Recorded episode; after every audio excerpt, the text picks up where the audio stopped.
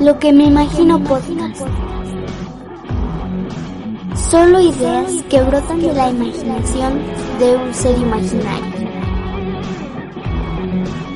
Lo que me imagino podcast. El podcast que solo está en tu imaginación. www.loquemeimagino.blogspot.com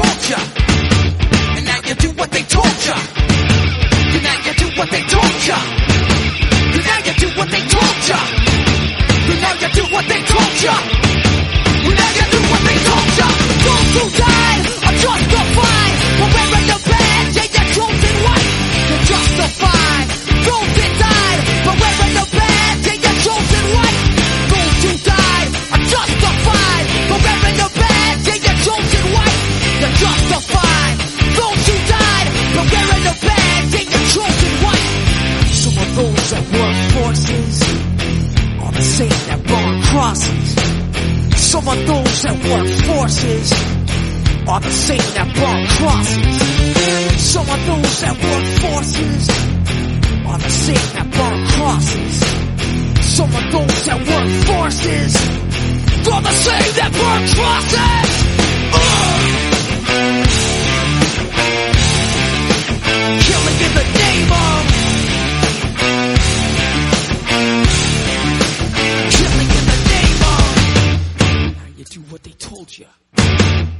you do what they told you.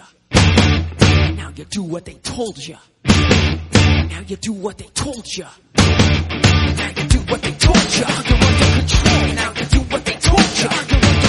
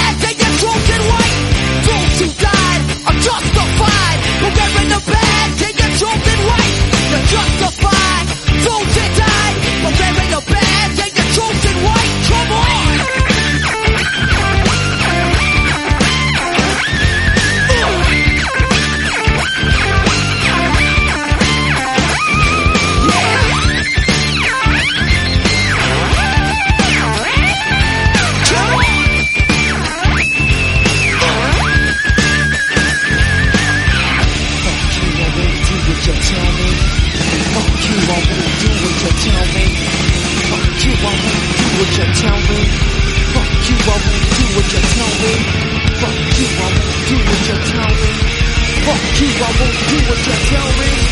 Fuck you, I won't do what you tell me. Fuck you, I won't do what you tell me. Fuck you, I won't do what you tell me. Fuck you, I won't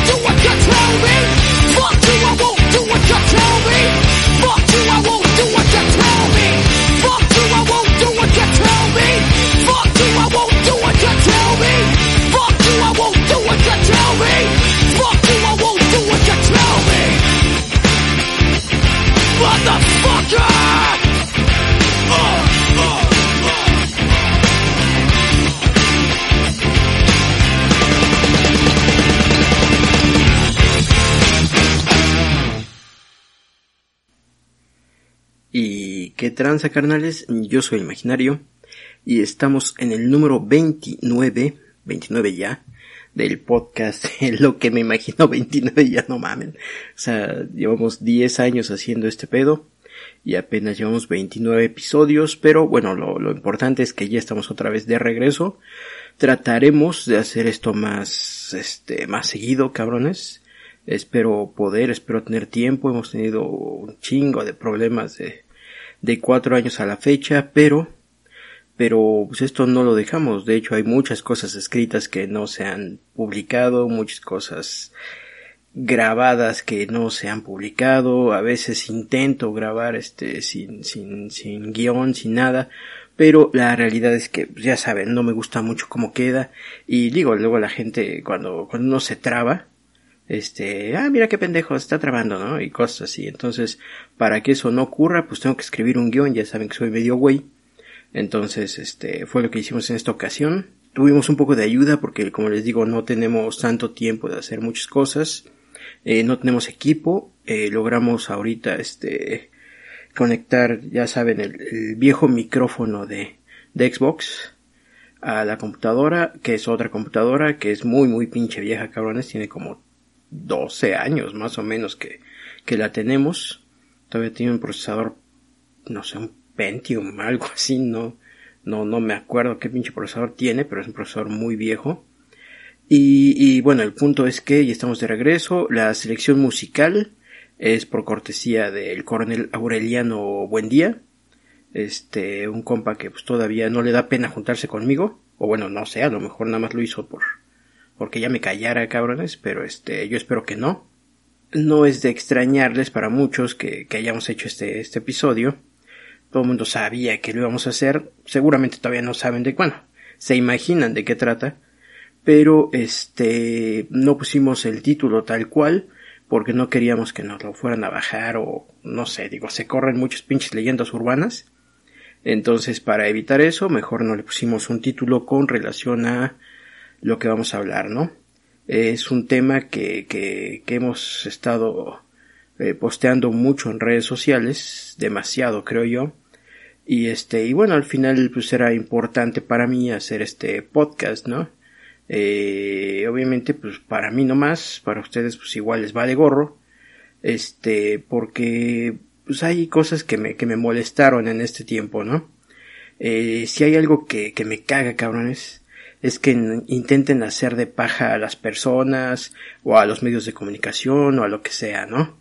Me parece que cuando alguien expresa una idea con la que no estamos de acuerdo, pues deberíamos, si así lo decidimos, crear una contraargumentación basada en ideas, en ideas personales, en ideas que compres de alguien, en información que te vueles de algún lugar, en datos o, o algo así, ¿no? Pero al final ideas, ¿no? Algo que salga de tu cabeza, algo que razones y este, bueno, pues según yo eso es lo correcto, ¿no? Eh, ridiculizar a alguien poniendo pendejadas en su boca o en su teclado o utilizando fragmentos editados de lo que sea, pues resulta una vil mamada, ¿no? Baja y vil mamada, ¿no? Cualquiera diría, este, ah, no hagas caso, güey, no pasa nada, ¿no? Yo mismo en cualquier otra circunstancia lo diría pero en este tema no. Realmente estoy convencido de las cosas que digo y escribo y bueno, pues hay cien cosas que no me cuadran al respecto, ¿no? Y la realidad es que al día de hoy no hay quien responda satisfactoriamente a todas las dudas que tengo, ¿no? Así es que pues, la realidad es que no creo que la mejor idea sea callarme, absorberme en esa espiral de silencio Y para evitar que la gente se burle de mí, mejor no decir nada, ¿no? Eso pues como que es de putos, ¿no? Eh, ¿Se fijan? Como aquí sí puedo decirlo, pinche Facebook me la pela. Y bueno, no, neta es que no vamos a aclarar nada de ese puto, ¿no? Entiéndanlo como quieran y denle la connotación que quieran. La neta pues me vale madres, ¿no? Digo, justo estoy explicando que no pienso callarme, digan lo que digan de mí. Y eso aplica también con esa palabra u otras que uso regularmente, ¿no? En fin, si piensan convertirme en paja, háganlo con ideas, cabrones, con datos, con información, con argumentos, no con pendejaditas de bully gordo de tercer año de primaria, ¿no? La neta es que no hice este podcast para esos pinches putitos, ¿no? Que además, pues en muchas ocasiones se han negado a grabar en colaboración, ¿no? Y cuando por fin lo hicieron, salieron con su pinche payasada de Ay, pero no lo publiques porque va a salir mi voz real. Chale, eso es de putos, la neta, ¿no? Bueno, no, no lo hice para ellos, aunque sé que van a venir a recortarlo, dar el sesgo que a ellos les convenga, y pues chale, ¿no? Qué triste tener que hacer eso para recibir likes.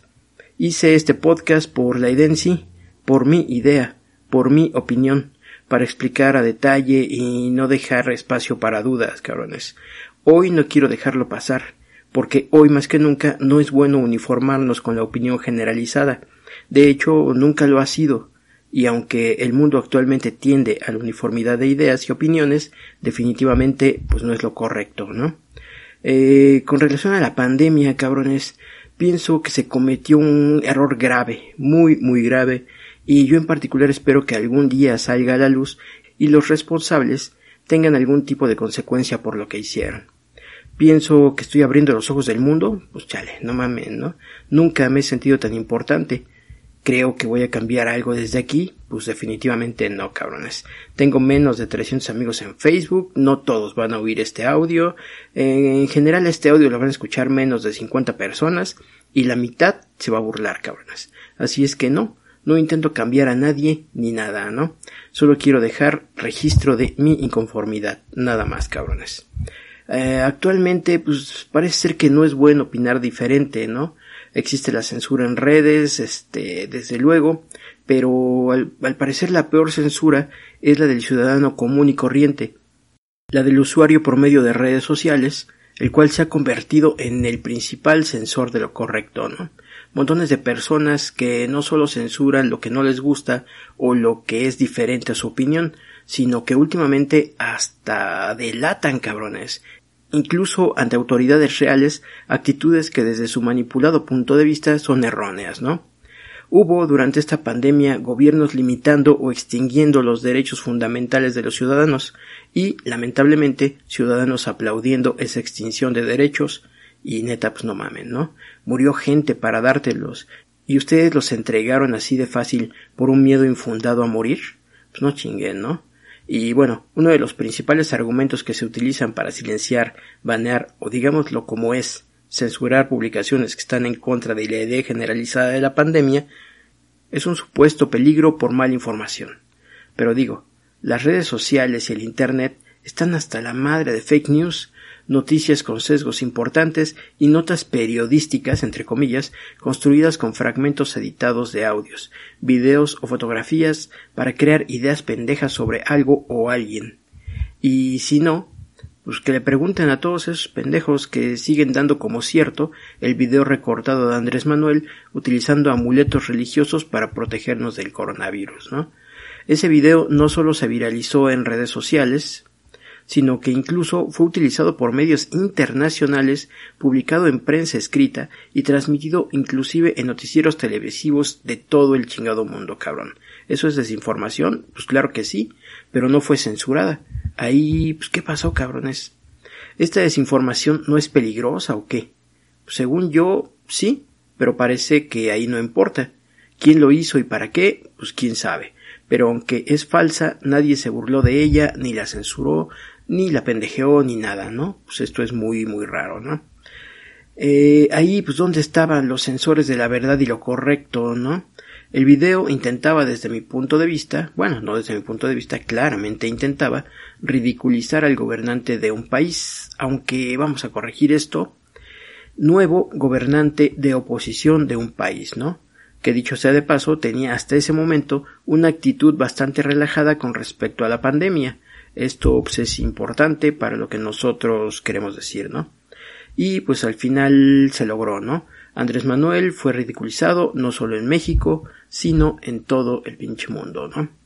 Y entonces, pues, ¿qué onda, cabrones? ¿Estamos en contra de la desinformación peligrosa o solo de lo que queremos establecer desde nuestro parámetro como desinformación peligrosa?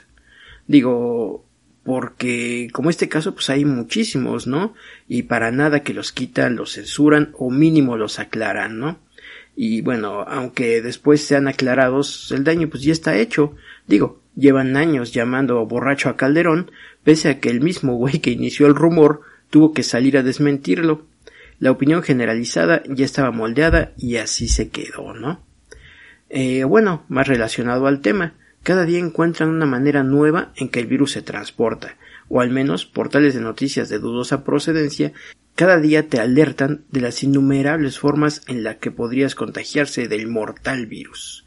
El coronavirus se traslada por el aire, el coronavirus se transmite por la suela de los zapatos. El coronavirus se transmite por el pelo de tu perro. El coronavirus se transmite en las latas que traes del súper. Noticias como esas inundan redes sociales sin que nadie siquiera las cuestione. El coronavirus afecta a los riñones. El coronavirus provoca paros cardíacos. El coronavirus provoca insuficiencia renal. Y así el coronavirus es hoy el causante de todas y cada una de las muertes que se producen en este planeta. Según yo, la mayoría de esas noticias pues, son solo pedos sensacionalistas para crear pánico. La mitad de todos esos casos podrían considerarse fake news, desinformación peligrosa desde mi punto de vista, pero según muchos no califican como desinformación porque hacen que las personas tomen conciencia. Hazme el cabrón favor, ¿no? Eh, chingo de notas periodísticas o relatos médicos que describen lo espantoso y doloroso ¿Qué es morir por coronavirus? Ah, no mamen. No sabía que morir por una neumonía causada por virus de influenza era la experiencia maravillosa que todos deseamos para poner fin a nuestra existencia, ¿no? Neta suponemos que alguna muerte es placentera. Sobre todo alguna muerte relacionada a cualquier enfermedad, cabrones. En fin, parece que así como las mentiras piadosas, también hay desinformación que cura. Luego entonces, ¿qué tipo de fake news son toleradas? y qué tipo de desinformación peligrosa es admisible. ¿no? Entonces, ¿por qué callar a alguien que cuestiona lo que está ocurriendo ahora? ¿El cuestionamiento es malo? ¿Hace daño? ¿Neta? Ay, el cuestionamiento desde la ignorancia sí. Pues he escuchado virólogos, científicos, médicos, políticos y hasta millonarios amados y respetados por miles de personas cuestionar la situación actual. ¿Son los menos? Pues sí, cabrones aunque mi duda es, son menos porque realmente son pocos los que opinan diferente o porque se les ha censurado. Digo, el documental Plandemic fue retirado de YouTube argumentando justamente esa información peligrosa.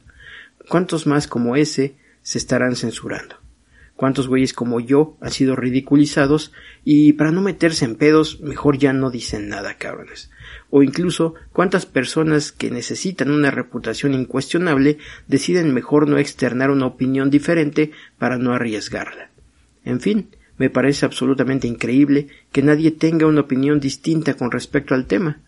Me niego a pensar que hayamos llegado al tiempo sin cuestionamiento, al tiempo de la uniformación del pensamiento. Neta, sería muy decepcionante saber que el oficialismo permeó a todas y cada una de las personas de la sociedad. Sería realmente muy triste, pero sobre todo, eso sí, muy peligroso, cabrones.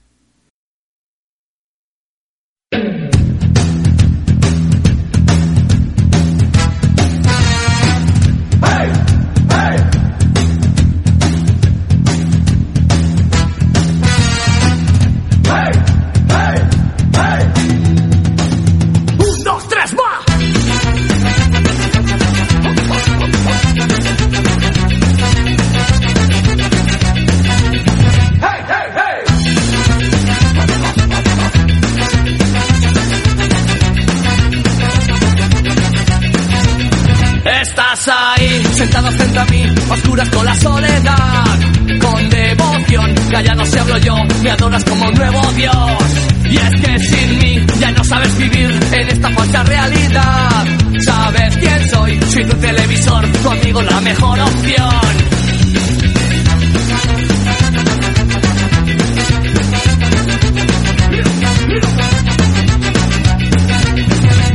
Colección! Muñecos de cartón y su debilidad mental. Nos contarán maneras de follar, pudiéndolas amortizar. Te mostraré mi reino de color, lo malo se puede cambiar. Disfrutarás un mundo de ilusión, sin hambre, pena ni dolor.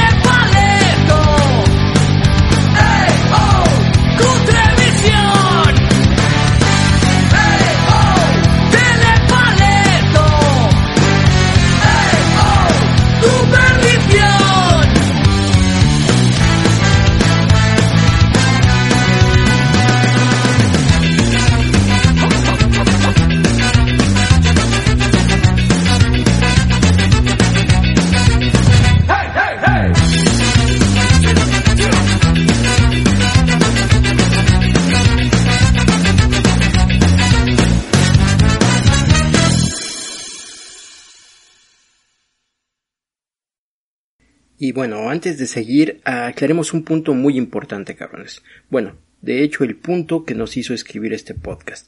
Y sobre todo, el punto que la gente pendeja no entiende, ¿no? A ver, yo digo que el coronavirus no existe. No, carnales, nunca dijimos eso. El virus existe, la enfermedad existe, es contagiosa, y si se te complica puede matarte al igual que otro madral de enfermedades contagiosas, cabrones. Lo que hemos cuestionado desde el inicio de la pandemia es la actuación de la Organización Mundial de la Salud, básicamente su recomendación de cuarentena. Hemos hecho publicaciones con montones de datos sobre mortalidad por otras enfermedades contagiosas, cabrones. Siempre contagiosas. Porque el punto no es si la gente muere más o menos por X o Y enfermedad. No mamen, pues si no es competencia de desgracias, cabrones. El punto es poder contrastar la manera de actuar de la organización en esta enfermedad tomando como referencia su actuación ante otras enfermedades iguales o incluso más infecciosas y mortales. El ejemplo más concreto es la influenza estacional, la cual es según la propia Organización Mundial de la Salud un problema a resolver. Cada año se registran más de mil millones de casos. Según estadísticas, entre 3 y 5 millones de estos casos son considerados graves, derivando al final con entre 500 y 650 mil muertes, cabrones. Sin embargo, no tenemos cuarentenas o distanciamientos. Es más, ni siquiera alguna advertencia al respecto. Muchos argumentan que la existencia de una vacuna es el motivo por el cual la OMS no toma medidas similares al respecto. ¿Neta? Mil millones de casos, mil millones, cabrones. No pasa nada, hay una vacuna, cabrón. 650 mil muertos al año es una cifra como para presumir una vacuna. ¿De verdad, cabrones? Eh, según los datos de la OMS, un niño menor de 5 años muere cada 39 segundos por neumonía, cabrones. 800 mil niños al año mueren por esta patología, convirtiéndola en la enfermedad prevenible que mata más niños alrededor del mundo. Y pues, según yo, pues no pasa nada, cabrones. 3 millones de muertes al año son producto de neumonías asociadas a diversos virus transmisibles. Solo en México entre 11 y 15 mil personas mueren por dichas complicaciones. Digo, para los que se extrañaron por la gran cantidad de muertes por neumonía típica, ¿no? La inmensa mayoría de estas muertes se producen, como ya dijimos, en niños menores de 5 años. ¿Y qué creen cabrones? En adultos mayores de 65 o con alguna patología previa. Es decir, no mamen, lo que está pasando ahora no es nuevo, no es algo que no hayan visto, y sobre todo no es algo que la OMS le preocupe que deje de ocurrir, o al menos su inacción es lo que nos transmite. Bueno, al menos a mí. Cabrones, en 2018 10 millones de personas se enfermaron de tuberculosis y fallecieron millón y medio, es decir, 15%, cabrones. 1.1 millones de niños enfermos, 250 mil de ellos muertos. La tuberculosis es un grave problema de salud no resuelto por décadas. El gran problema con la tuberculosis es que miles de nuevos casos han desarrollado resistencia al fármaco llamado rifampicina, el cual es el medicamento más eficaz para tratar dicha infección. Se calcula que un cuarto de la población mundial, es decir, casi dos mil millones de personas, presentan tuberculosis latente, es decir, están contagiados con el bacilo, pero aún no presentan síntomas ni pueden contagiarlo, pero eventualmente lo harán. La probabilidad de enfermar son entre el 5 y el 15%, es decir, en el mejor de los casos, 100 millones de personas estarán en riesgo de desarrollar una enfermedad que de hecho ya tienen, o chance ya tenemos, eso depende de lo comprometido que esté tu sistema inmunológico, ¿no, cabrones? Más de dos mil millones de personas han sido infectados por hepatitis viral, cuatro millones de casos agudos y millón y medio de muertes al año. Anualmente se agregan a este número entre 350 y 400 mil nuevos casos.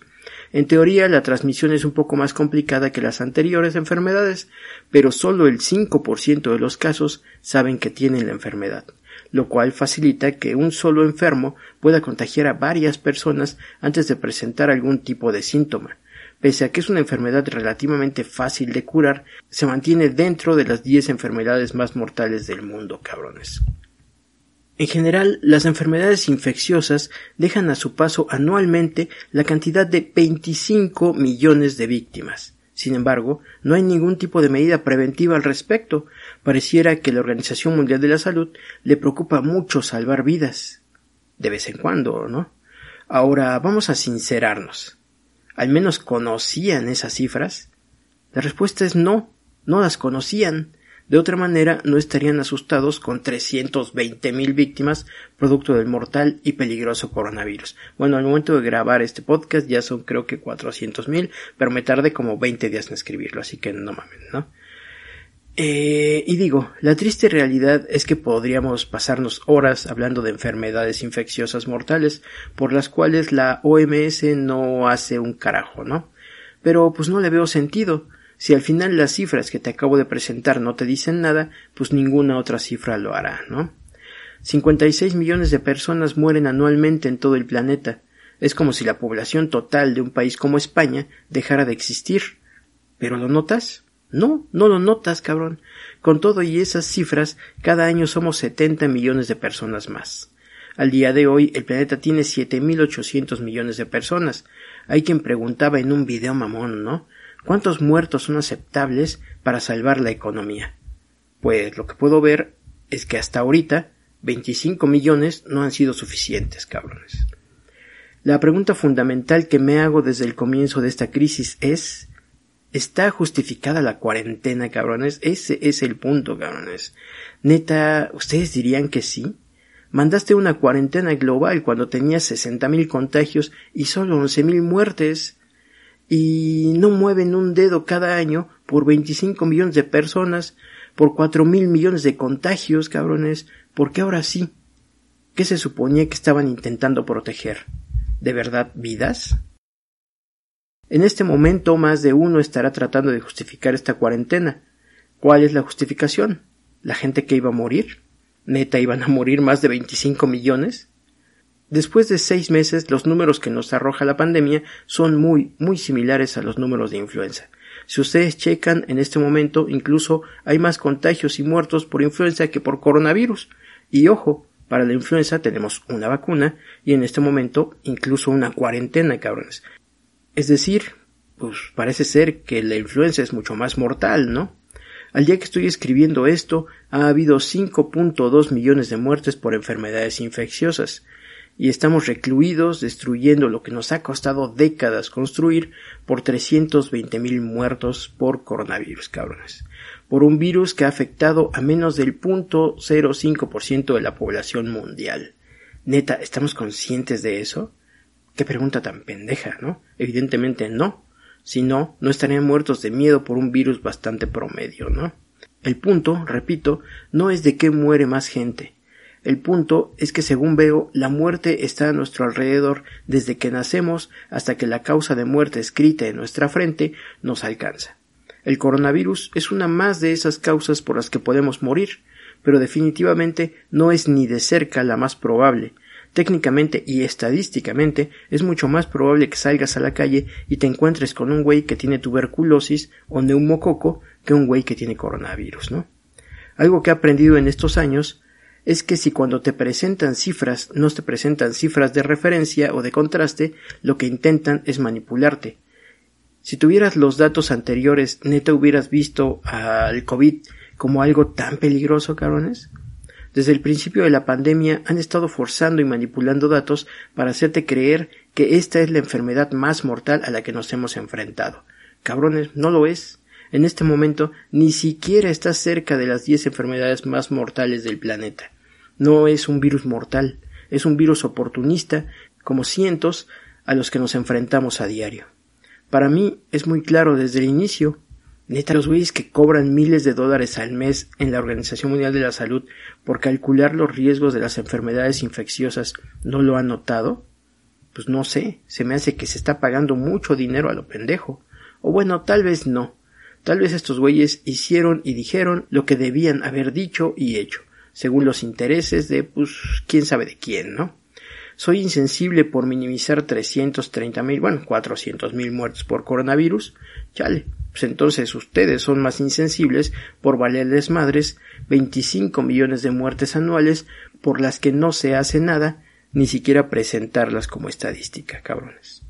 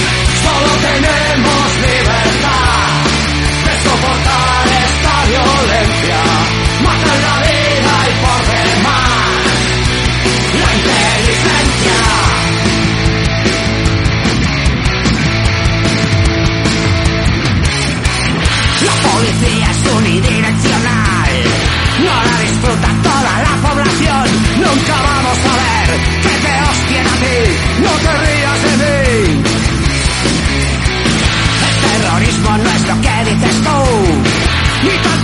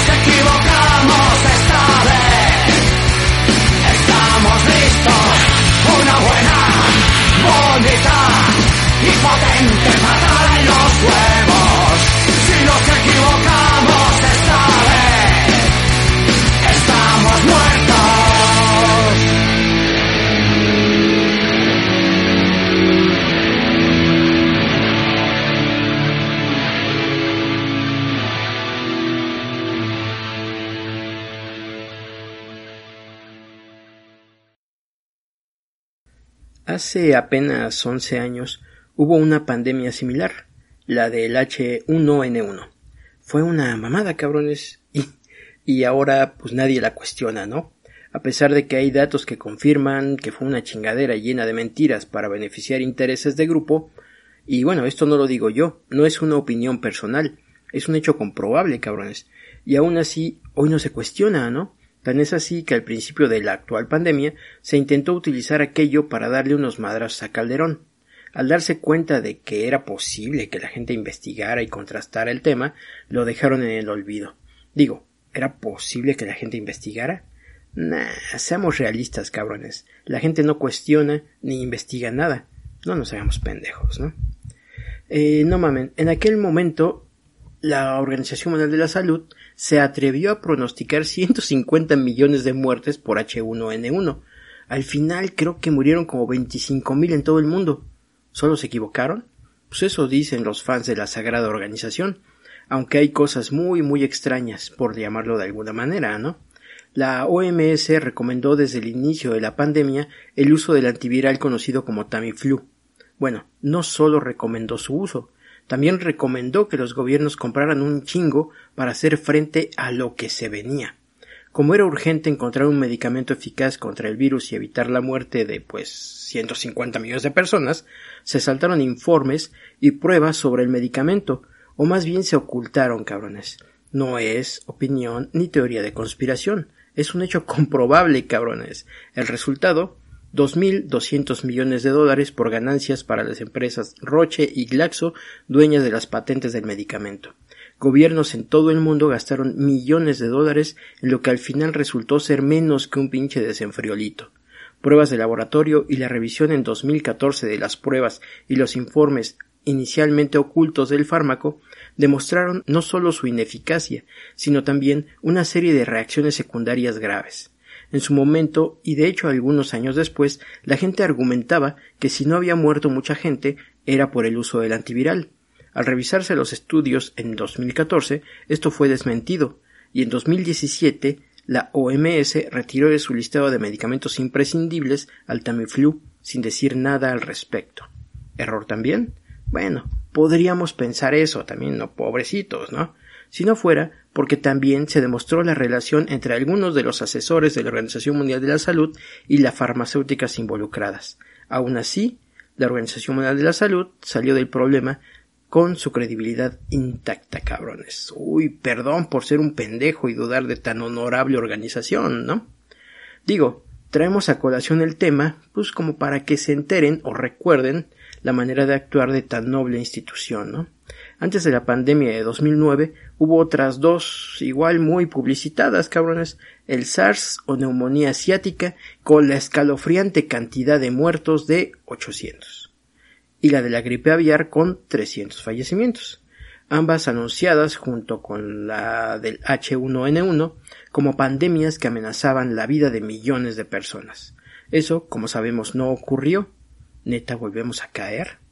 Digo, ¿no se quejaban de seguirle creyendo un régimen corrupto y ladrón como el PRI? ¿Y acá siguen creyendo sin pedo? Bueno, eso es fácil cuando no investigas, pero sobre todo cuando no dudas. La duda hoy está relacionada con la ignorancia, o al menos así te la venden, ¿no? La gente no duda porque sabe. No mames. Terminan creyendo sin saber, cabrones. Digo, también para los que preguntan, a ver. ¿Es una farsa del gobierno? ¿De qué gobierno? A ver. ¿Todos los gobiernos se pusieron de acuerdo o qué? Pues bueno, es importante recordar que si en este momento estamos en cuarentena global es por una recomendación, otra vez comillas, de la Organización Mundial de la Salud, y lo ponemos entre comillas porque, por ejemplo, cuando fue la crisis del H1N1, esta organización se libró de cualquier acusación o duda hacia ellos, argumentando el respeto a la autodeterminación de los pueblos, es decir, pues yo qué cabrones, si sus gobernantes se apendejaron, no es mi culpa, ¿no? Cada quien manejó la crisis como quiso o como pudo, cosa que al menos en la actual pandemia sabemos que no es verdad, o al menos en el caso de México, en donde claramente pudimos observar cierta presión política y financiera para que nuestro gobierno uniformara medidas con el resto de los países del mundo. Y digo, si mucha gente hace su cronología mamona usando videos y audios editados, pues yo por qué no tendría derecho a contarles lo que pude observar al respecto, cabrones. Y bueno, pues vamos a verlo. El día 24 de marzo se acababa de declarar la fase 2 de la pandemia en México, pero aunque ya era la 2, la primera y el inicio de la segunda se sentían como de chocolate, güeyes. Teníamos a un Andrés Manuel tranquilo, casi burlón, diciéndonos no mamen, no pasa nada, cabrones. Ustedes abrácense, bésense, sigan yendo a restaurantes, a fonditas. En ese momento había pocos, muy pocos contagios y obviamente pues muy pocos muertos, cabrones. El día 26, es decir, tres días después, se realiza la cumbre extraordinaria de líderes del G20. Andrés Manuel está presente ya que se lleva a cabo de manera virtual. Eso fue un jueves, cabrones. No sabemos y nunca sabremos qué se dijo en esa cumbre. Lo que podemos apreciar a partir de ahí es un cambio de actitud del presidente ante la pandemia y sobre todo una extraña aceleración de contagios y decesos por COVID en solo unos pocos días. Solo en el fin de esa semana y el principio de la siguiente los casos se dispararon, cabrones. Raro. Sí, muy raro, ¿no? Un mes después se esperaba que el jueves 16 de abril México se fuera a la fase 3 de la pandemia. Tan se esperaba que el día 15 algunos medios de los denominados chayoteros lo anunciaron como noticia confirmada. El gobierno federal reviró y les aclaró que solo ellos pueden decidir y anunciar el inicio de dicha fase. ¿Qué pasó? Pues el mismo 15 de abril, la calificadora de inversión Fitch Rating recorta la calificación de México y la deja a un escalón de perder el grado de inversión. El viernes 17, la agencia calificadora Modis recorta la calificación crediticia a Pemex y califica sus emisiones como bono basura. Resultado, martes 21 de abril, México va a fase 3. Si eso no es presión política y económica, no sé qué es, ¿no? Digo, si ustedes estaban comiéndose los mocos mientras contaban muertos, pues no es mi pedo, cabrones. Pónganse vivos, no mamen. La Organización Mundial de la Salud recomendó una cuarentena global y luego presionó política y económicamente a las naciones para que se apegaran a ella. Digo, además de esas presiones se añadieron una campaña de pánico impresionante, noticias 24 horas del día dándonos los pormenores de tan peligrosa enfermedad, descripciones de médicos internacionales acerca de cómo se propaga un virus y cómo va deteriorando nuestra salud. Perdón, no un virus, solo el coronavirus. Conteo de contagios y muertes minuto a minuto, mapas mundiales tiñéndose dramáticamente de rojo, mostrándonos en tiempo real el avance de la mortal enfermedad, números, números y números, todos sin contraste y sin punto de referencia, números esparcidos para generalizar un pánico a nivel mundial que se propagó mucho más rápido que la propia enfermedad, medios tradicionales y redes sociales inundados de esas notas desde el primer día del brote. Todo para vendernos la idea de que estamos en peligro inminente de muerte, todo listo para que el ciudadano ordinario comenzara a exigir a sus gobernantes medidas para su protección, medidas severas y en muchos casos hasta medidas que podrían considerarse violaciones a los derechos humanos más básicos, ciudadanos comunes exigiendo y aplaudiendo medidas claramente fascistoides en pro del bien común y la salud de la comunidad. No mamen, en un mundo despersonalizado y egoísta, de pronto el bien común se convirtió en prioridad. ¿Neta? ¿Miedo? El miedo vende y claramente también cega, cabrones. La campaña de pánico está ahí. ¿Neta en pleno 2020 no la vemos? ¿No hemos sido víctimas de ella en otras ocasiones? Igual la aplicaron en 2009 en la pandemia del H1N1. Igualita, cabrones. ¿Neta no se acuerdan? la aplicaron el 11 de septiembre para justificar la intervención militar a un país, la aplicaron en México también por aquellos años para justificar y validar una guerra contra el narcotráfico, noticieros e incipientes redes sociales hablaban todo el día de balaceras y descabezados. ¿Cuántas veces hemos visto estas mismas técnicas para infundir pánico en la población buscando un objetivo que claramente no es el mejor para nosotros? ¿Cuántas veces? Terapia de shock le llaman y está ampliamente documentada, cabrones.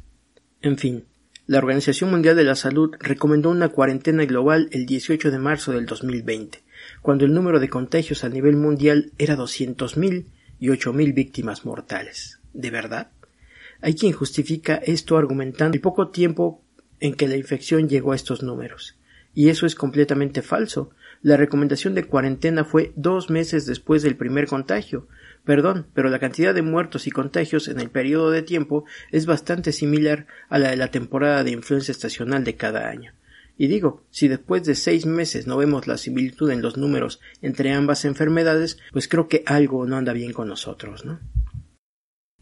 Un enemigo de la humanidad que pone al mundo ante un hecho sin precedentes. Así calificó Tedros Adhanom, sepa la chingada que más, director de la Organización Mundial de la Salud, al COVID-19 al inicio de la cuarentena. ¿De verdad? Bueno, cuando se refirió al hecho sin precedentes, supongo que se refería a la chingadera que estaba a punto de recomendar y no a la enfermedad en sí, porque claramente podemos ver que existen montones de virus y bacterias que provocan cientos de enfermedades contagiosas que ponen en peligro nuestras vidas a cada segundo, pero por las cuales jamás se ha parado el mundo. De hecho, a ninguna de ellas se le ha puesto jamás especial atención, mucho menos, obviamente, un seguimiento global minuto a minuto. Aunque lo más probable es que un seguimiento así nos arrojaría resultados mucho más escalofriantes que lo que hemos visto hasta ahora con esta terrible enfermedad.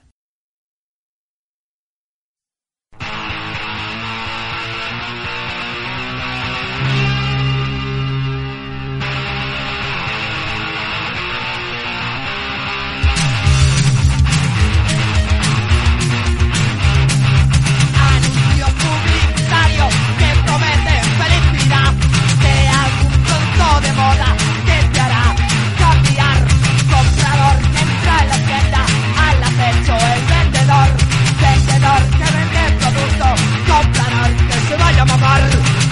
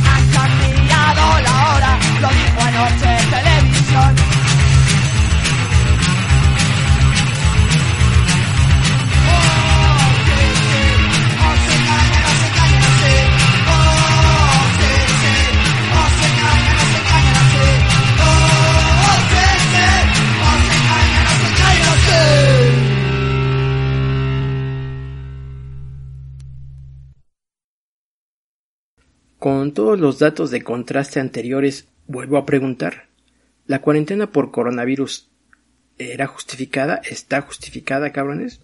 Digo, ya establecimos que existen enfermedades infecciosas y infecciosas, cabrones, más mortales que el virus actual. Los números de la actual pandemia son muy similares a las de otras enfermedades. ¿Cuál es la estimación en víctimas humanas que hizo tomar esta decisión? Según yo, en la Organización Mundial de la Salud trabajan especialistas en bioestadística que deberían tener un pronóstico aproximado de las víctimas que podría generar un virus de esas características, y en base a eso tomar una decisión tomando en cuenta el costo-beneficio de las medidas en vidas humanas, cabrones. ¿O me equivoco? Bueno, la Sagrada Organización y sus expertos ya se han equivocado antes, y por mucho, pero nunca habían tenido la osadía de recomendar una cuarentena total global. Así es que sus errores, aunque habían costado dinero, mucho dinero, cabrones, no habían impactado en la vida y futuro de las personas, o al menos no de manera tan directa, ¿no? Ahora sí fue así. Muchos preguntan, ¿salud o economía? Como en el ejemplo pendejo del video que mencionamos hace rato, ¿no? ¿Cuántos muertos son aceptables para salvar la economía? Como si una mala economía no produjera muertos, cabrones. Tan los produce que me atrevo a decir que al menos la mitad de los muertos por coronavirus no fueron producto del virus, sino del mal estado de los sistemas de salud mundiales. Al principio de la pandemia, en países como China, Italia y España se tenían tasas de mortalidad por el virus de 9%. China, con su imponente economía, construyó hospitales y equipo médico en unos pocos días. Al final, la mortalidad bajó al punto 66%. En España e Italia también comenzaron con tasas altas de mortalidad, 9-11% cabrones. Ambos países muy golpeados por, por la crisis del 2008. Llevaban años implementando políticas neoliberales que poco a poco han ido desmantelando sus sistemas de salud.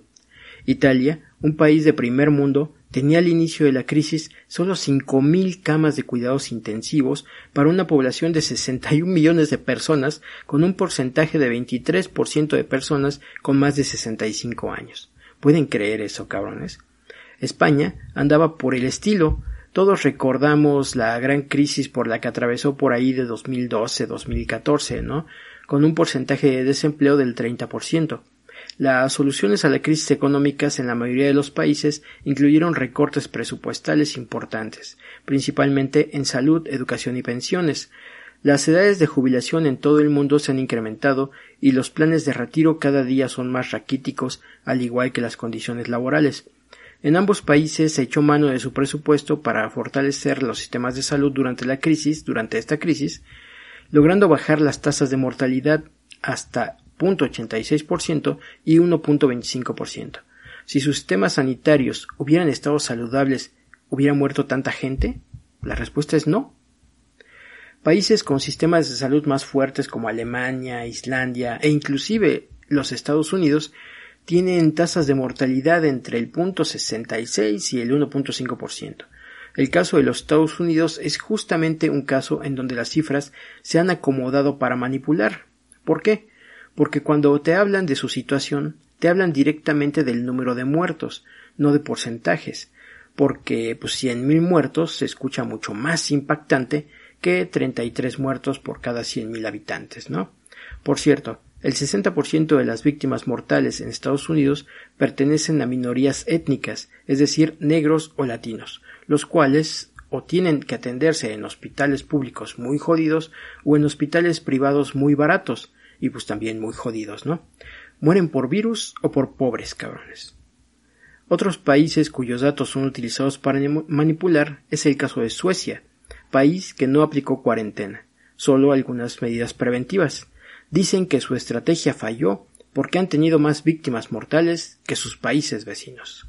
Pero, no mamen cabrones, siempre mueren más personas en Suecia que en cualquier otro de los países nórdicos. Suecia es el número 144 de 198 países en cuanto a mortalidad, es decir, tiene una mortalidad muy alta. Si en lugar de hablarte de su fracaso en comparación con otros países de su región, te hablaran en concreto del número de muertos, como en Estados Unidos, no te alarmarías para nada, porque 4.300 muertos pues como que no son una cifra muy escandalosa en un país de 10 millones de personas que además no cerró ningún negocio, ninguna escuela ni nada. El porcentaje es cierto, es mayor que los países vecinos, pero estadísticamente no es significativo. Por cierto, son 44 muertos por cada 100.000 habitantes, un poco arriba de Estados Unidos y muy por debajo de muchos países con cuarentena estricta, como España, 58 por cada 100.000, Italia 54 por cada 100.000 y la mitad de Bélgica, cabrones, con 88 por cada 100.000. Entonces, ¿qué pasó? ¿De verdad falló? Por otro lado, sin ningún tipo de restricción en cuanto a movilidad, el virus ha afectado en Suecia apenas al punto 61% de la población, apenas un poquito arriba de lo que ha afectado mundialmente, apenas un punto 56% de la población, cabrones. No mamen, qué pinche terror. Un virus mortal que se esparce por el viento y nos va a matar a todos. Neta, güeyes, si ustedes creen que este virus va a contagiar a miles de millones de personas en meses, amenazando así la vida en la Tierra, yo les recomendaría que dejaran de ver películas pendejas de virus en Netflix, o que si las ve, pues las tome como lo que son, ciencia ficción y fantasía. Claramente el virus no se esparce a la velocidad que te contaron, ni es tan mortal como te han hecho creer. Pues, claramente, ¿no? En fin, por cierto, ¿sabías que en México son 9.8 víctimas mortales por cada 100.000 habitantes y que apenas ha afectado al 0.2% de la población del país? ¿Qué? ¿Ya van a ser corajes porque son muy poquitos? ¡Ah, chinga! ¿Por qué? Digo, si les digo 12.000 muertos y 105.000 contagios, se sienten felices porque se escucha más espectacular. Bueno, también se escucha muy espectacular decir que tenemos una mortalidad del 10%, y ese dato en general nos dice más o menos lo que les intento explicar. Mueren pocos en función de la población, pero muchos en función del número de contagios. ¿Por qué? Pues porque tenemos un sistema de salud de la chingada. La gente muere por el virus o porque los médicos no están capacitados y el sistema de salud está en ruinas. Y no, no estoy insultando a sus héroes, cabrones. Estoy dejando de manifiesto que desde hace mucho tiempo no se invierte en capacitación en los sistemas de salud, bueno, tampoco en equipo ni en hospitales, y creo que eso lo sabemos todos, ¿no? Me atrevo a afirmar que el gran asesino aquí son los recortes presupuestales neoliberales y no el virus en sí. Ahora, teníamos un planeta que en promedio crecía al 2% anual y aunque también queda de manifiesto que, bueno, podían haberse fortalecido ciertos rubros que se descuidaron, ahora que la economía del planeta va a caer 7 u 8%, ¿creen que la prioridad va a ser socializar y fortalecer la salud y la educación? Pues para mí debería ser así, pero todos sabemos que no va a ocurrir. Van a usar como pretexto la crisis para seguir desmantelando todo. La inmensa mayoría de las víctimas mortales por todas las enfermedades de las que hablamos al inicio y muchas más también son víctimas de los sistemas de salud. Si los gobiernos del mundo se preocuparan realmente por la salud de sus ciudadanos, tendríamos anualmente muchos menos muertos de los que regularmente tenemos. La tendencia mundial es privatizar todo lo que represente un servicio público, se privatiza como si las condiciones laborales y económicas de la mayoría de la población fueran las adecuadas como para que cada quien se hiciera cargo de su salud y su educación. Cada día vemos cómo el nivel de vida de las personas en todas partes del mundo se ve reducido, y en este escenario, ¿neta crees que estamos en una cuarentena global porque les interesa tu salud y tu vida? ¿De verdad les crees, cabrón? Y bueno, el aspecto estructural de los sistemas de gobierno pues son debatibles en este escenario, ¿no? Pero en muchas partes del mundo, México incluido desde luego, muere gente literalmente de hambre, cabrones.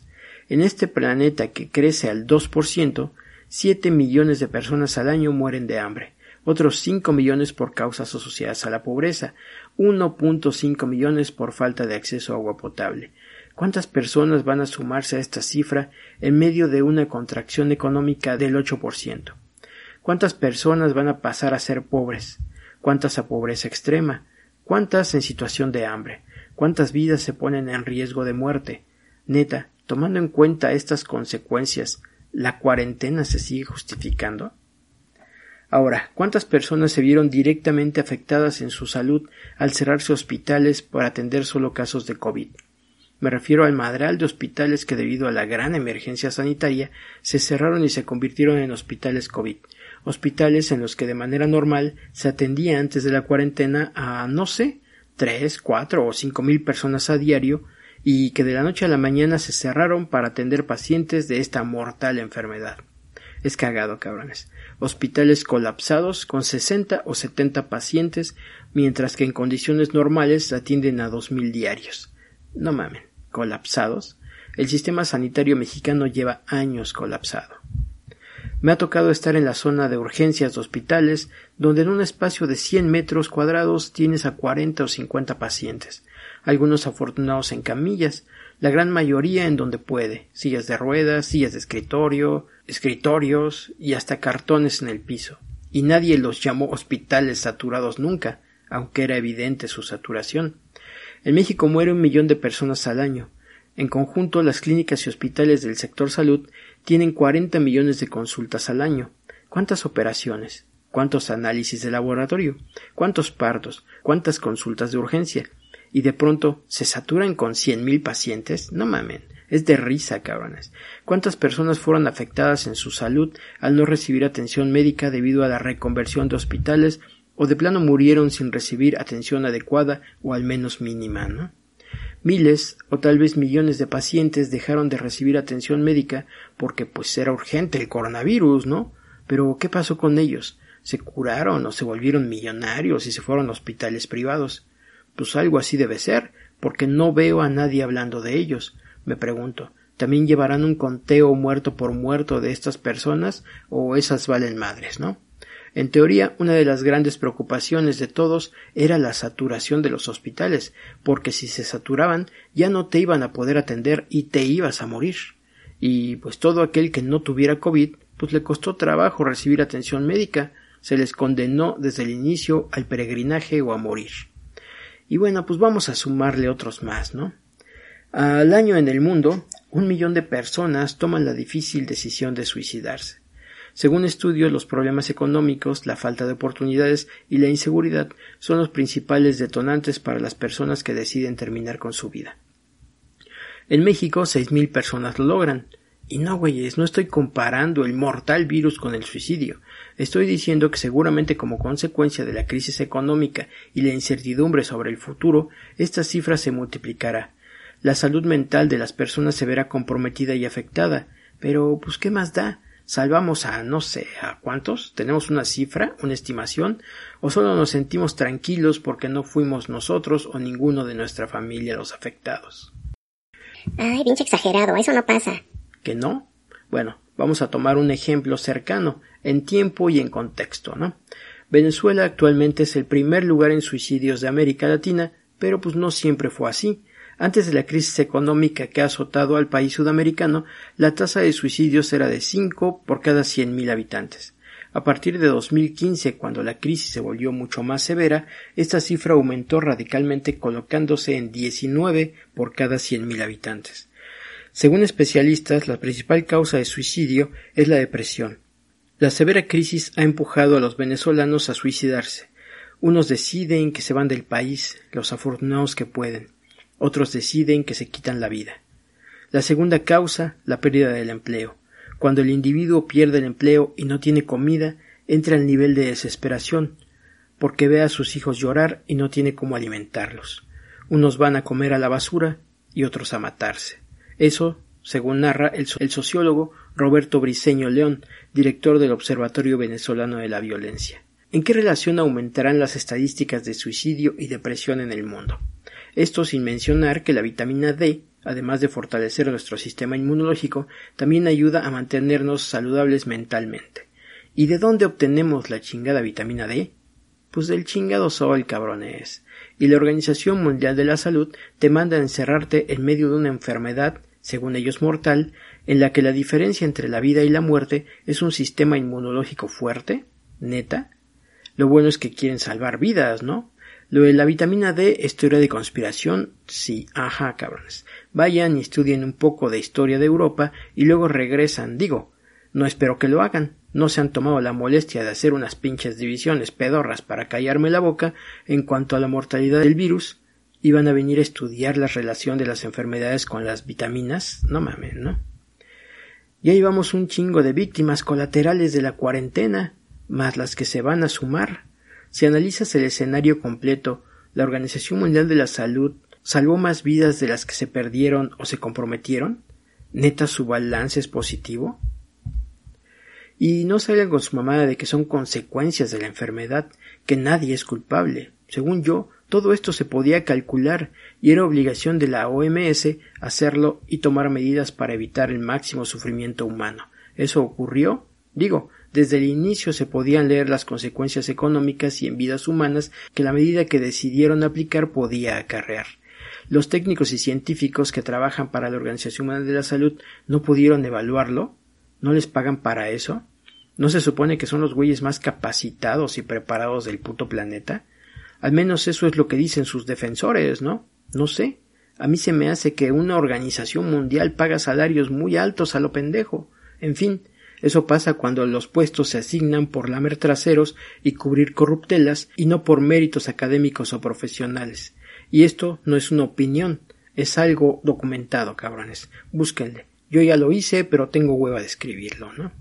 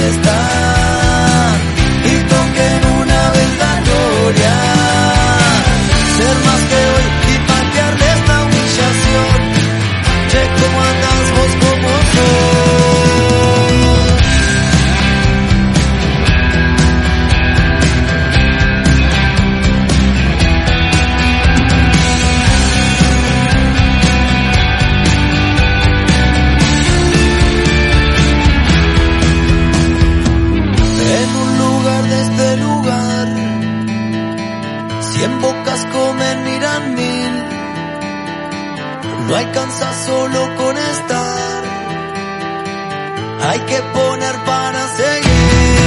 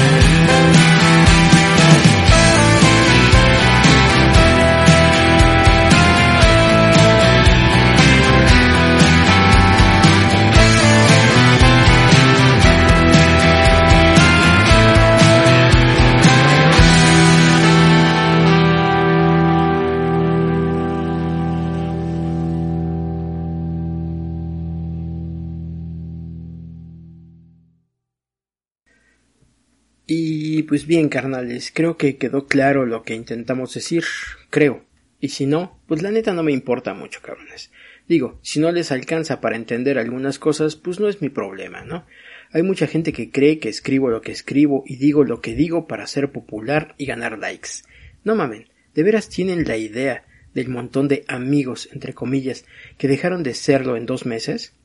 Del montón de familiares que me ven como el pendejo de la familia y dejaron de tener el poco contacto que tenían conmigo? Cabrones, personas que iban a ser socios en un proyecto que estaba planeado para arrancar operaciones en abril y el cual de momento valió madres, solo de momento, cabrones. Luego les cuento, no voy a hacerlo ahora porque pues, luego me acusan de hacer infomerciales, ¿no? Y bueno, pues sí, para ese proyecto también tendré que buscar nuevos socios porque pues la gente se emputa, ¿no?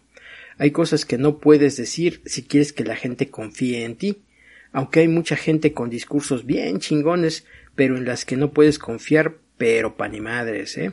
En fin. Por eso hablé al inicio de lo que puedes decir y lo que no puedes decir si necesitas mantener tu credibilidad intacta. Pero entonces debo de dejar de expresar lo que pienso para caerle bien a los demás? Digo, es muy claro que no me importa atraer escuchas al podcast. Si así fuera, me verían semana a semana sacando un pinche episodio en donde diríamos lo que ustedes quieren escuchar para que luego me den lana en un Patreon, ¿no? Y no, no es crítica a nadie, ¿eh, cabrones, solo no es la manera en que yo voy a operar. Llevamos 29 episodios en 10 años. Neta, ¿alguien cree que me urge ser popular? Ahora, pues, ¿cuál es el pedo con lo que digo, cabrones? ¿Hace algún daño? Vuelvo a preguntar. ¿El cuestionamiento es malo? Porque al final solo invitamos al cuestionamiento. Nunca dijimos no creas, no te quedes en tu casa, haz lo que tu chingada gana se te dé. Nunca dijimos eso. ¿Quién chingado soy yo para decirles qué hacer? Y sobre todo, ¿quién chingado soy yo como para que ustedes me obedezcan, ¿no? Aun así, según muchos que entienden lo que pueden entender, yo ando en la calle sin tapabocas y formado en la fila del Oxxo para comprar cerveza, sin camisa y gritando a todo pulmón El coronavirus no existe. Según esos mismos, yo soy culpable de la saturación de los hospitales y de los muertos. Ah, pero eso sí, luego voy a ir al hospital exigiendo mi atención prioritaria. No mamen, ya ven como hasta en este caso se mueven con frases armadas y regadas como pólvora para que con ellas nos restriguen en la cara su clara superioridad moral e inteligencia. No mamen, cabrones. Lo único que veo, leo y escucho por todos lados son personas las cuales su gran argumento para defender la cuarentena, la pandemia y el virus es la ridiculización de otros que piensan diferente. Ah, y recitarte datos y penejadas oficiales, ¿no? Porque lo dicen los expertos. ¿Qué puedes saber tú, cabrón? Si se fijaron, en todo el podcast no hablamos del virus como tal. ¿Por qué? Pues porque no soy virólogo, cabrones. Solo hablamos de cuestiones estadísticas que cualquiera puede refutar con solo hacer unas cuantas divisiones y multiplicaciones, ¿no? Cuestiones lógicas que cualquier profesionista y obvio cualquier maestro o doctor en cualquier área podría venir y destruir en cinco minutos para hacerme quedar como el estúpido que soy. Pero no, nadie lo ha hecho. Lo que veo es que es más fácil ridiculizar a alguien que revisar argumentos y generar contraargumentos, ¿no? Ha habido quien llega a, según ellos, debatir, pero cuando se les acaban los argumentos, esos argumentos que leyeron en cualquier publicación de Facebook, se van por la salida fácil del sentimentalismo barato y te sueltan el famoso Espero que no llegue a tu familia ni a ti. te narran historias desgarradoras de cómo sobreviven los enfermos de coronavirus en los hospitales. Te hablan de lo peligroso que es arriesgarte a enfermarte de esta mortal enfermedad por la necedad de salir a la calle. Esos son sus haces bajo la manga cuando no tienen respuesta a lo que les planteas. Y güeyes, no mamen. Yo he perdido gente, cabrones. No ahora, hace cuatro años. Y pues pongámoslo así, ¿no? Para que más o menos lo dimensionen. No soy un güey de amigos y multitudes. Mi vida entera eran cuatro personas, cabrones, cuatro. Y perdimos a una de ellas. Así es que ustedes dicen, nadie me cuenta a mí sobre el dolor de perder a alguien muy importante. ¿Y eso qué? ¿Mi dolor personal debe darle forma al mundo y a sus políticas? Por cierto, cabrones, falleció en un hospital público en donde pese a su gravedad estuvo un día sentado en una silla que le cedió un carnal más joven y que supongo no se sentía tan mal, o bueno, tal vez sí, pero también supongo que no tenía de otra, al igual que nosotros, ¿no? Estuvo otro día en la misma área, pero ahora en una camilla. Después de dos días, por fin una cama se desocupó y pues la movieron a piso, ¿no? Después de una semana la perdimos. En una semana vi morir a tres personas en esa área, ¿no? Un área de solo diez camas, cabrones. Eso es un hospital saturado, no sus mamadas. Eso es la realidad de la inmensa mayoría de los hospitales públicos en México. Eso es lo que cuesta vidas, no un pinchurriento virus, cabrones. Intentan sensibilizarte, digo, según ellos, con historias desgarradoras de cómo sobreviven los enfermos de coronavirus en los hospitales, historias que son igualitas a las que podríamos contar sobre enfermos de neumonía asociada a cualquier otro virus. ¿Neta creías que las neumonías no generan sufrimiento físico y desgaste emocional? ¿Neta creías que las personas hospitalizadas por cualquier patología se están tomando unas relajantes vacaciones? Pero bueno, su argumento más absurdo, cabrones, arriesgarte a salir con el riesgo de enfermarte y morirte.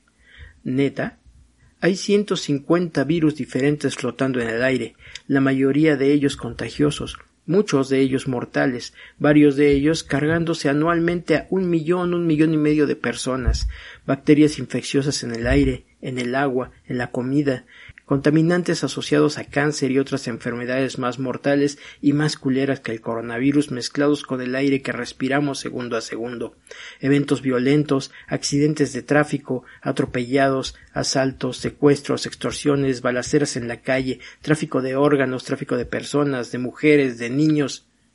Y ustedes preguntan si no te da miedo salir a la calle, contagiarte y morir. No mames, cabrones. Creo que a muchos de ustedes les falta darle una revisada al mundo real. Neta se maman, güeyes. Hay madral de causas de muerte estadísticamente más probables en la vida, en el mundo, en la calle. Siempre han estado ahí. Y ahora de pronto debemos encerrarnos en nuestra casa por miedo a morir o enfermar por un virus bastante promedio. No mamen. A mí ya me daba miedo vivir en este país, ya me daba miedo salir a la calle. Sin embargo, tenemos que hacerlo. ¿Dónde quedaron todos esos cabrones que te llamaban pendejo por no intentar algo por miedo? ¿Cómo? ¿Dónde? ¿Cagados de miedo? No mamen, ¿no? En fin, mi realidad. En dos meses casi no he salido. ¿Por qué? Pues porque no tengo a dónde ir, cabrones. Yo ya no tenía trabajo antes de esta mamada, ¿no? Estábamos, como ya dije, trabajando en un nuevo proyecto, luego entonces tampoco tenía dinero. Mi esposa cargaba con los gastos de la casa en lo que arrancábamos.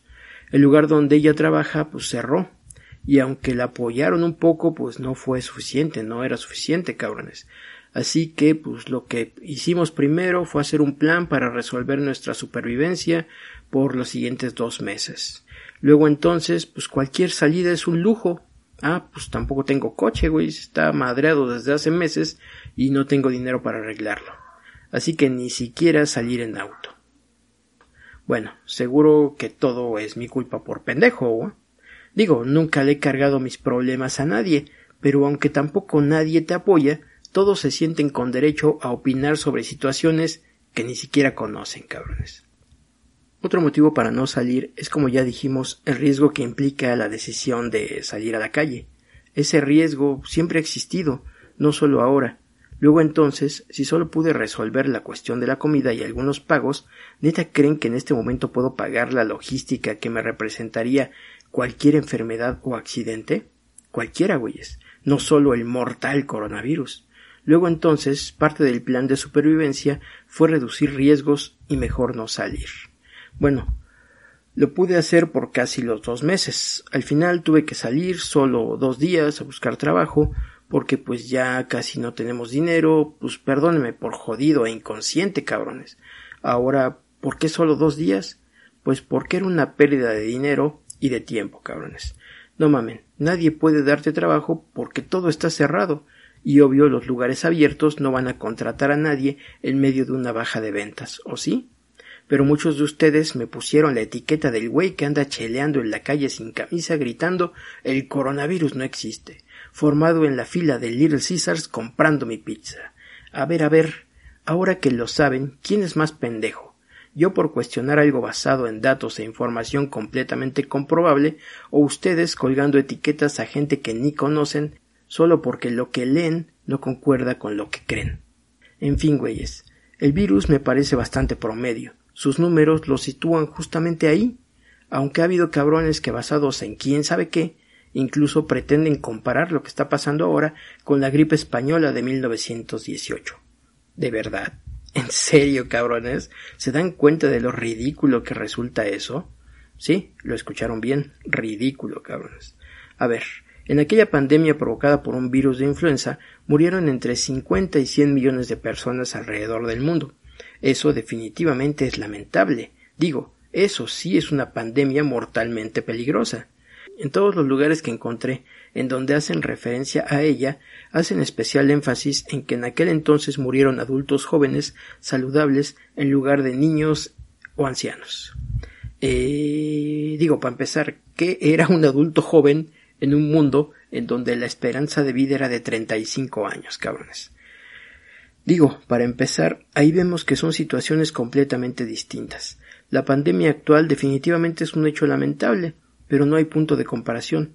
Como acabamos de mencionar, en 1918 la esperanza de vida promedio global era de 35 años. Para 1950 era de 45 años. Actualmente es de 80 años. Ahora existen algunos hábitos y comodidades bastante simples que en su conjunto nos han de haber dado 20 años en la expectativa de vida. Cosas muy simples. ¿Sabes cuáles son? El simple hecho de que vayas al baño en un inodoro al cual solo le jalas una pinche palanquita y se lleva todos tus desechos orgánicos junto con el papel higiénico que usas para no embarrarte las manos y no andarte sentando con el trasero sucio por todos lados. Para terminar el ritual con el campeón de la lucha contra la extinción de la humanidad, el buen y común jabón de tocador, con el que te lavas las manos y te bañas. El solo hecho de tener agua corriente en tu casa, jabón, papel higiénico y no tener que ponerle cal a tu excremento y dormir sobre o cerca de él, nos ha de haber regalado veinte años en la expectativa de vida promedio, cabrones. Eso aunado a nuestro tipo actual de alimentación, la simple pasta de dientes, el madral de vacunas que nos ponen, vitaminas, tratamientos médicos y una larga colección de avances médicos que nos ponen muy por encima de cualquier sociedad de principios e incluso mediados del siglo XX. Y si no me creen, pues nomás vean las cifras de muerte por enfermedades que podrían evitarse con solo lavarse las manos en países del tercer mundo. El jabón y el agua han salvado muchas más vidas que cualquier vacuna conocida. Neta, no sean ridículos, cabrones. Comparar esto con la fiebre española es lo más cagado que he escuchado en estos meses. Bueno, eso y el Métete a tu casa inconsciente. Nos van a matar a todos. Se les dice y no entienden. y un largo etcétera de payasadas que tienden a gente culta que busca protegernos de nuestra propia estupidez. Gracias, muchas gracias, cabrones. Se han dicho tantas mamadas en estos tiempos, hasta ha habido gente pidiendo, ¿qué digo pidiendo? exigiendo fuerzas públicas en la calle para huevo meter a los inconscientes a sus casas. Es decir, vamos a darle la madre a los derechos humanos fundamentales por miedo. ¿Neta? ¿Siquiera entienden lo que piden? Carnales, gente murió para que tuvieras esos derechos. Si tienes derecho a suicidarte, ¿por qué no tendrías derecho a salir a la calle y contagiarte? Ay, qué pendejo. A ver, dime por qué. Porque no solo te afectas tú, afectas a otros porque los hospitales se colapsan. Pinche palabrita mamona, cabrón. Es parte del vocabulario de la nueva normalidad. Digo, ¿se han dado cuenta de que ciertas palabras y frases se usan en todo el chingado mundo? Sí, así como nueva normalidad. En fin. Me pregunto, ¿de cuándo acá tan preocupados por los demás, cabrones? Hay varios derechos que están basados en el derecho humano fundamental de disponer de tu cuerpo como se te antoje. El derecho al aborto, el más famoso de ellos sin duda. El derecho al consumo de alcohol, el consumo de tabaco, el consumo lúdico de la marihuana y otros muchos más. ¿Y qué? ¿Van a decir que no afectan a otros? ¿Neta? A ver, el consumo lúdico de la marihuana, aunque en México aún no es legal ni es un derecho, las propuestas para su legalización están fundamentadas en el derecho del individuo a hacer con su cuerpo y su vida un papalote. Su consumo no es legal, pero sí es bastante común, y nadie ha dicho nada al respecto. Muchos lo presumen y muchos lo defienden. Bueno, pues ese uso recreativo, aún ilegal, nos cuesta a los mexicanos treinta y cinco mil muertes al año y una crisis de inseguridad que nos afecta a todos, con cárteles cada día más poderosos que no solo trafican drogas, también personas, también mujeres, también niños. Se dedican al secuestro, la extorsión y un sinnúmero de chuladas, ¿no? Sin embargo, nadie les dice Inconsciente, nos vas a matar a todos. el consumo de alcohol es legal y está basado en el mismo derecho. ¿Y qué crees? Nos cuesta veinte mil muertos al año en accidentes automovilísticos relacionados a su consumo, y otro madral relacionado a riñas donde está involucrado. El consumo de tabaco nos deja siete mil muertes al año. ¿Solo consumidores que no afectan a nadie? No. Se estima que aproximadamente un 40% de esa cifra son fumadores pasivos. Del aborto, pues hoy no diré nada al respecto, aunque me surgió la duda en estos días de hospitales reconvertidos, cabrones. ¿Habrán negado algún aborto porque no había espacio, pasando así por encima del derecho adquirido por alguna mujer? En fin, carnales, todo lo que haces impacta directa o indirectamente a alguien.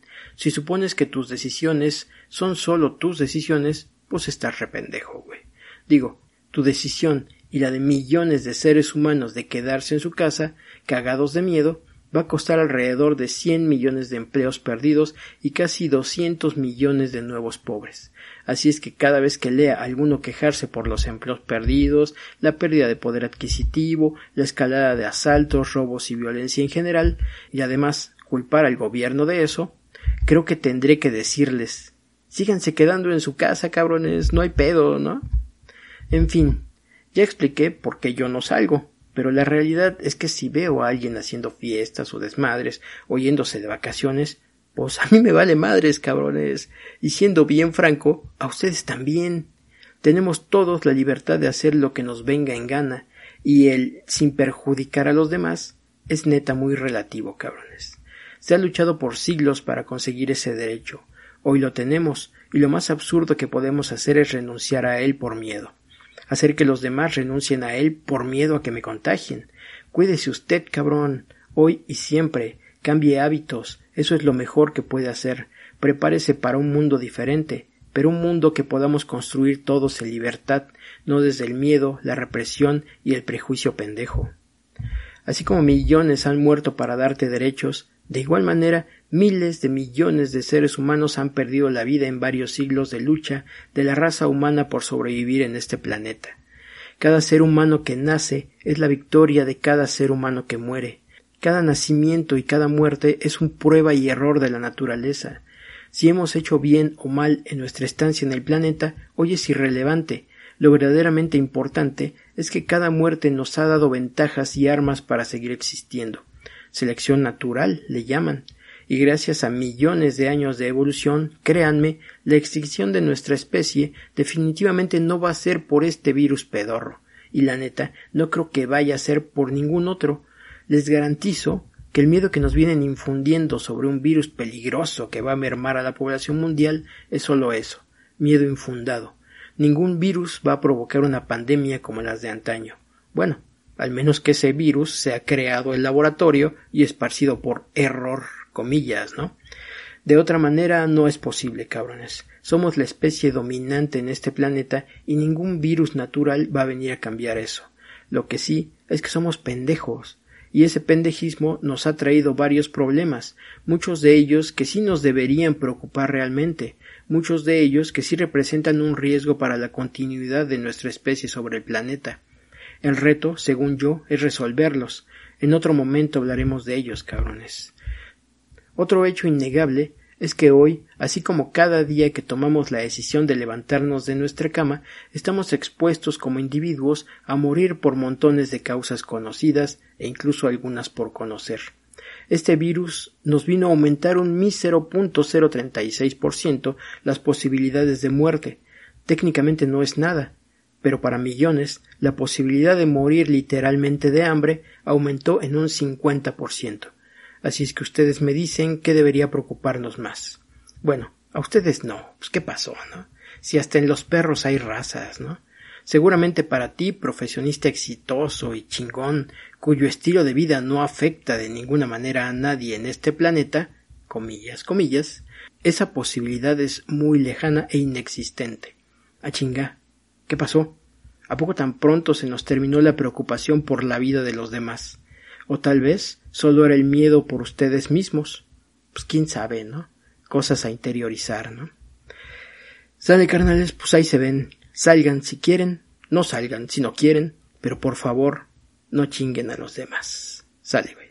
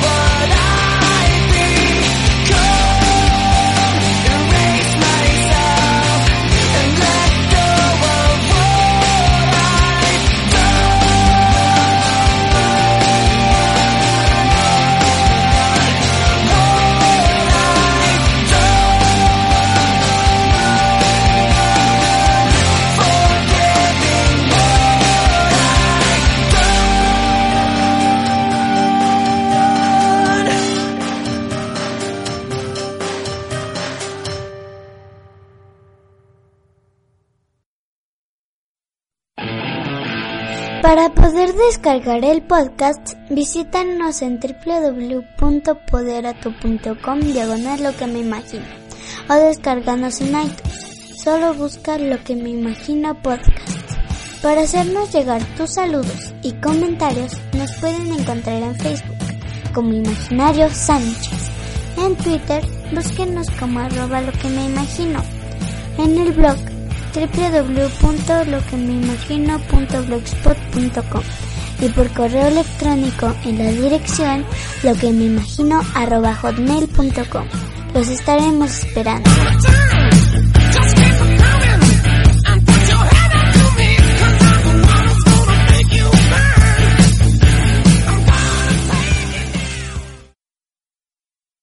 Lo que me imagino podcast.